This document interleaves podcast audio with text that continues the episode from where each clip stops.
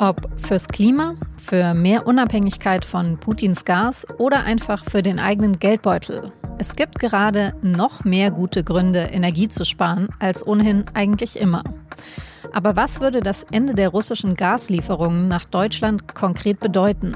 Für uns als Verbraucher und für die deutsche Wirtschaft. Darüber habe ich mit Michael Bauchmüller gesprochen, dem SZ-Experten für Klima und Energie. Sie hören auf den Punkt, den Nachrichtenpodcast der Süddeutschen Zeitung. Mein Name ist Franziska von Malsen und ich freue mich, dass Sie zuhören.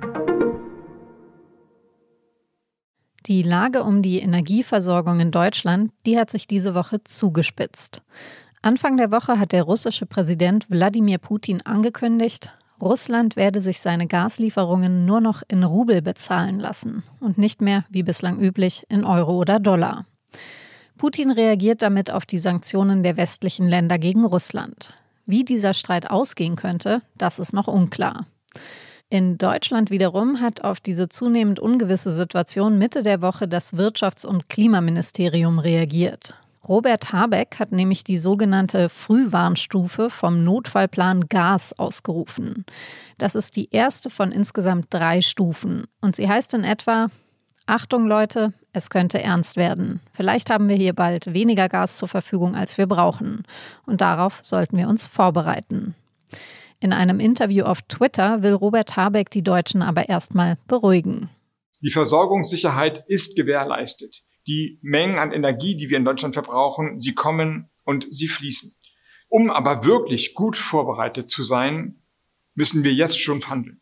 Und zwar jede und jeder so gut wie sie oder er es kann sparen Sie Energie. Im Anschluss gibt Habeck noch ein paar Tipps, wie auch Privatpersonen Energie sparen können. Der Staat selbst würde erst ab Stufe 3 vom Notfallplan wirklich eingreifen. Ab wann könnte es tatsächlich knapp werden? Welche Industrien müssten dann als erstes Zwangssparen bei ihrem Energieverbrauch und also auch die Produktion drosseln? Und was bedeutet das für uns alle als Verbraucher? Darüber habe ich mit Michael Bauchmüller telefoniert, der für die SZ aus Berlin berichtet. Michael, vielleicht erstmal bei dir in Berlin ist es ja gerade nur wenig wärmer als bei uns hier in München. Heizt du gerade noch oder verkneifst du es dir schon, weil wir jetzt alle Energie sparen sollen?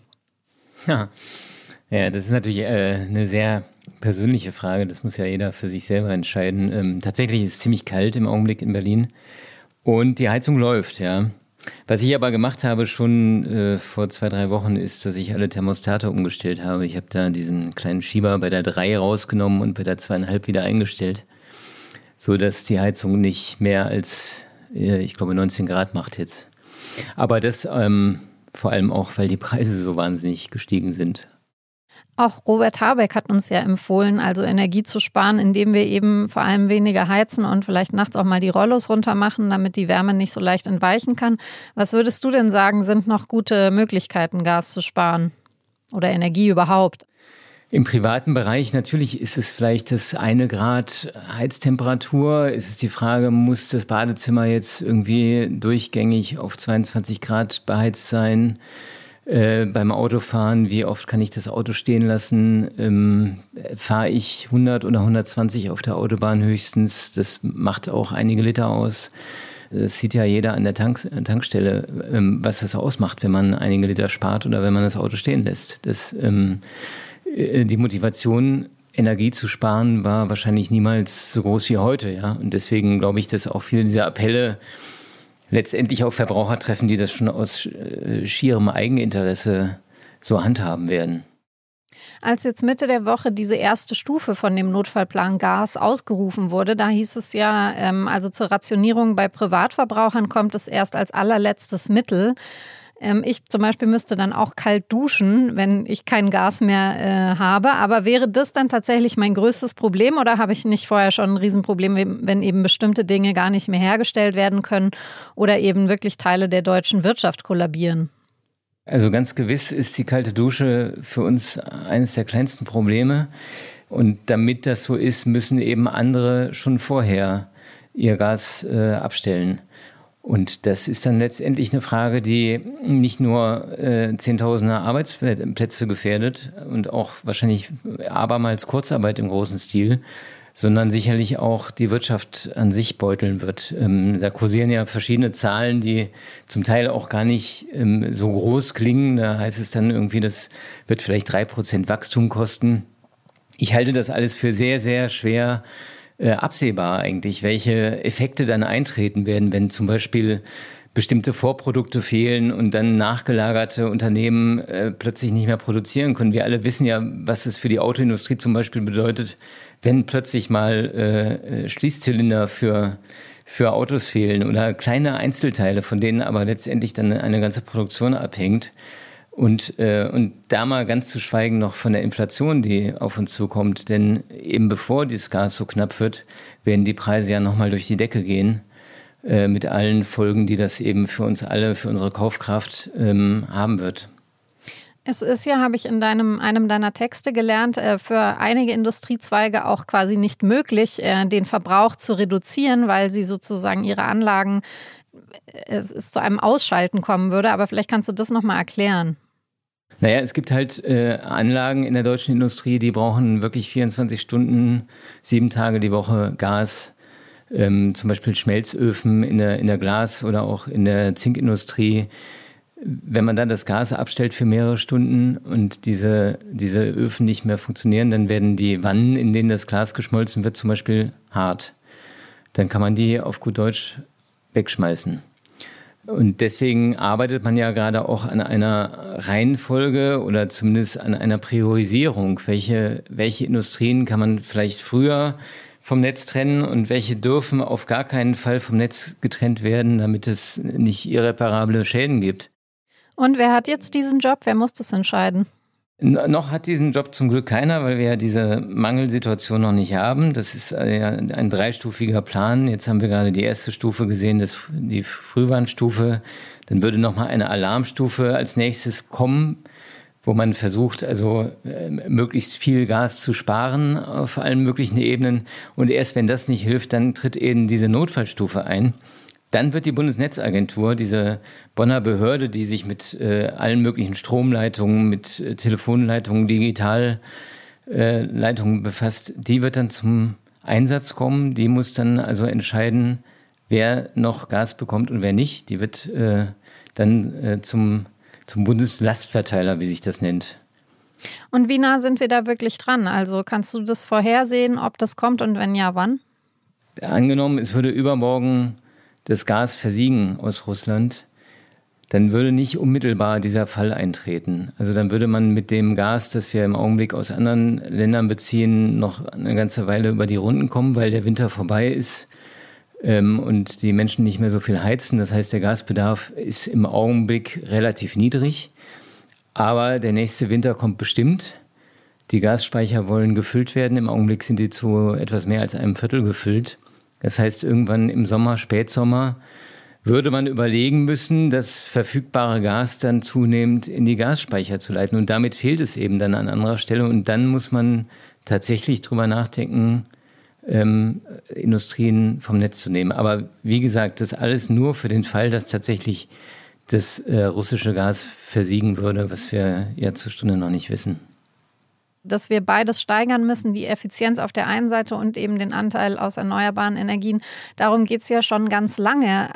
Wie nimmst du es wahr? Also jetzt ist sozusagen noch mehr Eile geboten. Werden denn jetzt wirklich endlich die Hebel auch in der Drastik umgelegt, wie es notwendig ist?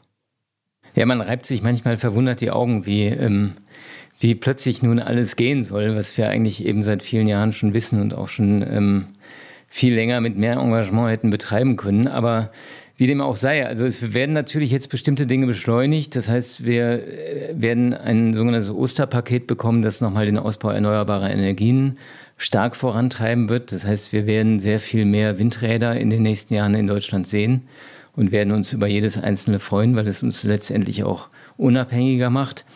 Wir müssen natürlich auch diesen Rückstand in der Gebäudesanierung aufholen. Das heißt, viele Handwerker werden künftig äh, vielleicht weniger Bäder sanieren müssen, sondern vielmehr eben tatsächlich an den Umbau von Heizungen rangehen müssen. Wir werden Handwerker brauchen, die Gebäude tatsächlich auch dämmen oder Fenster austauschen. Aber wenn wir tatsächlich unabhängig werden wollen von, äh, vom Kreml und von russischem Gas an dieser Stelle, dann ähm, werden wir den Verbrauch ganz, ganz erheblich senken müssen. Und da reicht es eben nicht, die Heizung etwas runterzudrehen. Das geht nur, wenn Wohnungen auch tatsächlich wenig Energie verbrauchen. Vielen Dank für die Einordnung und deine Tipps, Michael, und schöne Grüße nach Berlin. Vielen Dank, gerne.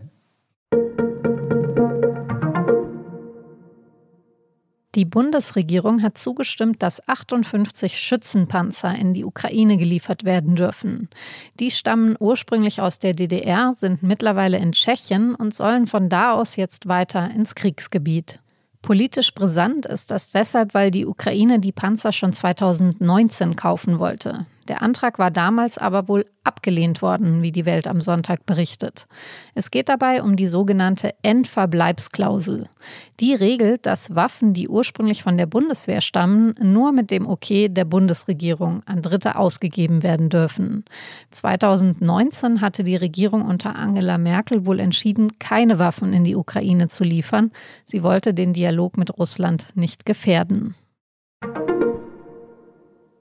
Die Bundesregierung will russische Diplomaten aus Deutschland ausweisen, und zwar, wie es heißt, eine signifikant hohe Zahl. Grund ist, dass diese Diplomaten in Deutschland auch geheimdienstlich arbeiten sollen. Das soll nach SZ-Informationen die politische Direktorin des Auswärtigen Amts ihren Kollegen bei den G7-Staaten mitgeteilt haben. Allerdings scheint sich die Bundesregierung selbst nicht ganz einig zu sein, wie sinnvoll eine solche Ausweisung wirklich ist. Denn man könne die russischen Diplomaten ohnehin gut überwachen, heißt es aus Geheimdienstkreisen. Wenn man die jetzt ausweist, würde Deutschland aber im Gegenzug selbst deutsche Diplomaten in Russland verlieren, die dann eben nach Deutschland zurückgeschickt würden. Details und Informationen, wie andere europäische Länder in dieser Sache vorgehen, lesen Sie auf sz.de.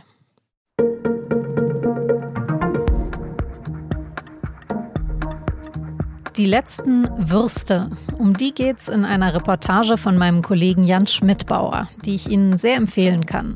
Sogar den Vegetarierinnen und Veganern unter Ihnen. Es geht darin um einen Metzger, der sein Leben lang Spaß hatte an seinem Beruf. Morgens Leona-Würste machen, nachmittags verkaufen.